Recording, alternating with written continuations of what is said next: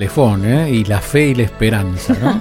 O sea, sale de la casa, no funcionaba el calefón y le pone, piensa en la esperanza, en este, en este poema de Víctor Hugo que tan, tanto debate trajo a la mesa, ¿eh? y con la fe de decir, vamos a apagarlo a ver que se enciende, y recién al entrar al estudio recibe un mensaje de su hija diciendo que el calefón funciona, así que Gisela está feliz. Pero hay gente que la está pasando muy, muy mal. En este programa estamos siguiendo el tema desde hace casi dos años y es el calefón está dentro de una casa. Así es, calefón, termotanque, todo dentro de una casa que lo ideal sería poder habitarla. Poder habitarla y aquí está el drama de qué?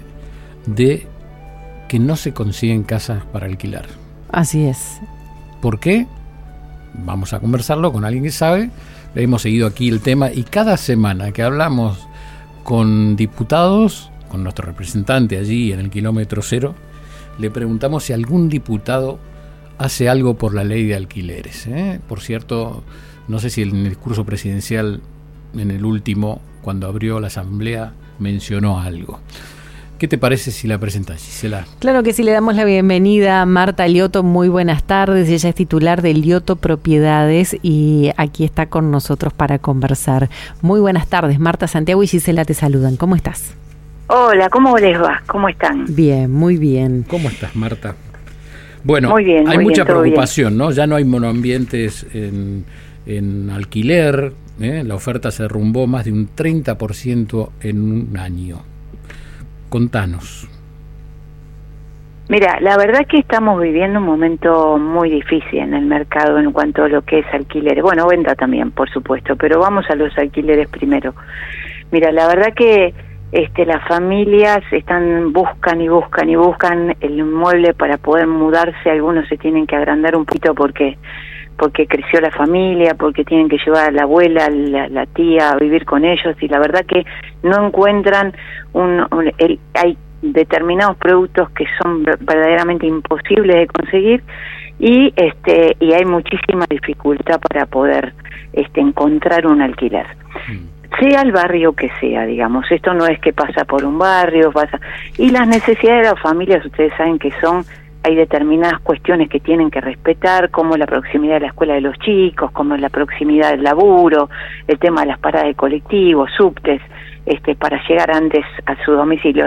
No es fácil encontrar, ya estamos en bastante tiempo en un mismo escenario, estamos por cumplir los tres años de la ley y mm. la verdad estamos seguimos desde nuestro sector reclamando una respuesta a esta gran preocupación que tienen los argentinos.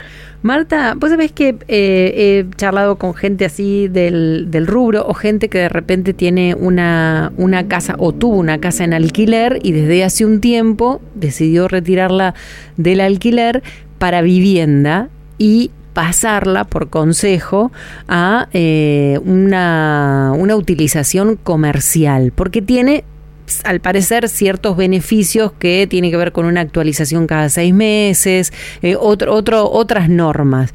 Y, y, con esto, digamos, porque es algo que la gente se siente un poco más protegida, los propietarios, eh, esto también está ayudando a que cada vez haya menos casas disponibles para vivienda. Y bueno, esta es una realidad, viste que hoy se utiliza mucho que para determinadas cosas, confiterías, viste, y ese tipo de showrooms. Claro, se usan, se usan viviendas, casas de dos plantas hermosas con parque, jardín, y, y queda queda bárbaro porque comercialmente y estéticamente quedan divinas, pero la verdad que son inmuebles que se retiran del mercado habitacional y generan también un poquito de daño. ¿El por qué? Bueno, porque esta ley no le sirve al propietario, tampoco le sirve al inquilino, por supuesto, pero al propietario tampoco. El propietario, al firmar un contrato habitacional de los de vivienda, ¿no? Este, ¿qué, ¿Qué es lo que le pasa? No tiene previsibilidad de cuánto le va a pagar el, el inquilino al año, tiene que esperar recién un año. En una Argentina con una inflación de casi tres dígitos, este, con mucha incertidumbre de todo tipo, jurídica, económica, política, con elecciones en el medio que mm. cambian, no se sabe si cambia el color político o si no cambia, que lo, realmente son muchísimas las cuestiones que están en, en puja y la verdad que dice mejor se lo alquilo a alguien, que es, es algo comercial, y si le va bien me va a seguir pagando, y si le va mal el comerciante cierra, no quiere más gasto y se va y me devuelve la llave. Y la verdad que es, eh, le genera más tranquilidad, más certeza de lo que va a pasar con su inmueble, porque no se olviden que las casas normalmente son este, consecuencia de la herencia de alguien, ¿no? Ese grupo de hermanos que se junta y dice, bueno, mira, aparece este, mientras hacemos la sucesión, lo alquilamos, este, y, y no, y, ese dinero, ese ingreso que nos entra mensualmente, nos sirve para ir pagando la sucesión al abogado. Esta es la realidad del escenario que tenemos, pero este, les vuelvo a repetir, ese inmueble antes se ponía en alquiler, venía una familia, lo habitaba y a veces no, los mismos los mismos herederos decían, bueno, le renovamos porque es buena gente, ha cumplido el contrato, hacemos otro contrato más y eso descomprimía muchísimo a las familias, las familias clásicas, la del matrimonio con dos hijos, una abuela que los cuida, que es la que pasa en todos los barrios de, de acá de Buenos Aires. María, eh, estaba leyendo a Daniel Lipovetsky, que fue diputado de Cambiemos, ¿eh? el que hizo la ley de alquileres. Hemos hablado con él hace dos años después. ¿eh? después eh, estamos hablando con Marta. Con Marta, Lipovetsky que va con intenciones de presentarse como precandidato en la provincia de Buenos ah, Aires. Ah, se cambió. Bueno, él dice que la ley no cumplió algunos de los ambiciosos objetivos que se había propuesto, pero rechaza que ha sido un fracaso. Lo que se está viendo claramente que fue un fracaso. La pregunta que tengo es, hablabas de los barrios. Nosotros estamos en eh, Bajo Belgrano Núñez, se han tirado cualquier cantidad de casas, no se para de derrumbar y se hacen estos monoambientes, está lleno este barrio de monoambientes. ¿Por qué esos no se alquilan? Porque se está construyendo muchísimo. ¿Cuál es el, el negocio? ¿Tratar de sacar a la venta cuando no hay crédito? Tenerlo vacío, especular, no entiendo esa especulación de tener vacío una propiedad con lo que cuesta hoy el ABL y las expensas. Es que la verdad que la construcción y la venta de pozos es el mejor sistema de ahorro que puede tener cualquier individuo aquí en Argentina. No se olviden que hoy, eh, con la inflación que tenemos, hagamos de cuenta que a nosotros, que somos los tres trabajadores de la misma empresa, tenemos un excedente de dinero de 150, 200 mil pesos. ¿Qué le pasa a unas cuantas familias? O somos empresarios, somos comerciantes, tenemos un excedente de dinero, de este dinero, de este, de este valor alrededor mensual. ¿Qué hacemos?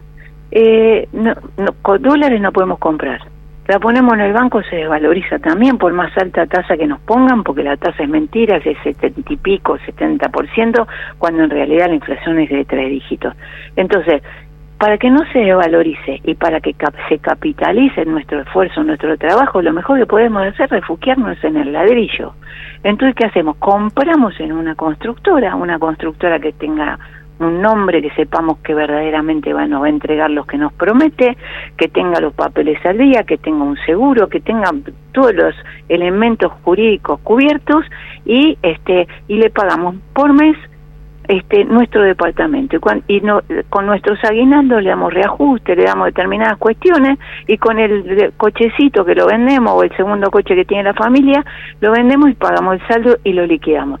Esta es la forma de que se está construyendo hoy digamos, con los ahorros de quienes tienen, porque hay gente que la está pasando mal, pero hay gente que también, los tecnológicos, los determinados rubros, que no le están pasando tan mal, entonces que de pronto tienen este excedente y pueden ahorrar.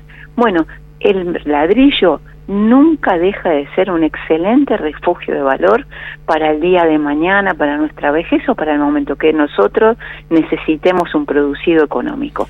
¿Qué necesitaría el, el dueño, no el inquilino, para decir quiero volver a alquilar mi inmueble?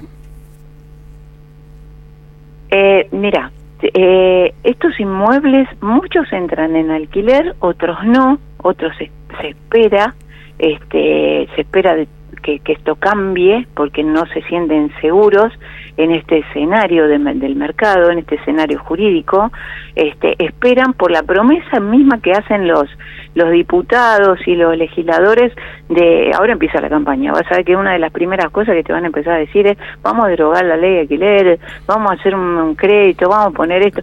Y la verdad que ya lo anunciaron. Lo hicieron en la campaña anterior, ¿eh?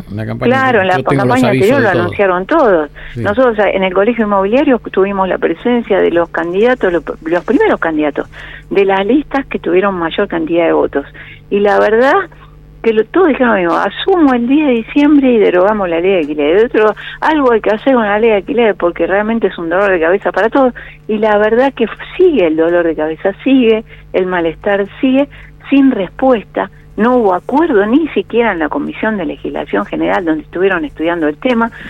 hubo dictamen de mayoría, hubo dictamen de minoría, contrapuesto al 100% uno del otro. O sea, siguen sin entender que esto tiene que ser algo que se trate en forma inmediata, por no decir en el día de ayer. Hmm.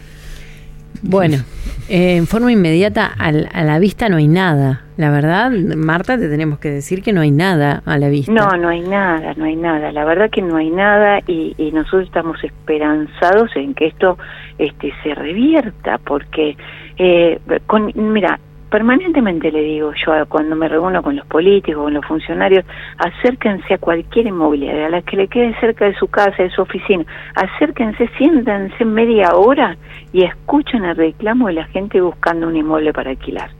Y mm. escuchen eh, la problemática del propietario y el inmobiliario tratando de convencerlo que lo ponga en alquiler este, para vivienda y el propietario tiene dos mil millones de dudas que no sabe para qué lado disparar. Realmente no es fácil el escenario, es un escenario que no nadie se siente satisfecho y tampoco existe la posibilidad de decir, bueno, no se puede alquilar, no hay nada, hay crédito, tampoco hay crédito, no hay no hay una alternativa en cuanto no hay una política de Estado en cuanto a la materia de vivienda, ¿no? Esta es la realidad. Marta Lioto, me quedo con esto con lo que empezó Santiago, ¿no? Una ley que se venía anunciando con bombos sin platillos como que iba a ser la solución eh, para todos te digo la verdad, nosotros tampoco la vimos venir, porque creo que muchos medios tenemos que hacer un mea culpa en esto, porque hasta en un momento nos parecía que, podía llegar a ser una solución para todos y fue la fue perjudicial absolutamente para todos. Y, y, pasa el tiempo y pasan, pues decís, tres años, ya vamos para tres años de, de, esta historia y nadie se encargó de revertirla o de, no te hablo de una nueva ley, de arreglar lo que, lo que estaba mal, lo que no estaba sirviendo en, en este momento. Entonces, bueno, la verdad es que cuando decimos, bueno, ¿qué, qué, ¿viste qué cosas nos estresan? Bueno, acá hay un oyente que con mucha, mucha razón dice, este es otro tema que estresa en la Argentina. el no tener, el no saber si mañana vas a poder conseguir una vivienda. Mm. Aunque la quieras pagar, aunque quieras pagar tu alquiler, aunque trabajes y tengas, no conseguís. Ese es un grado de estrés importante. Y tiene razón, la verdad es que tiene razón. Y el tema de las garantías, que es todo un tema para la gente que, trabaja. La verdad que sí. Vos como eh, propietaria y presidente de...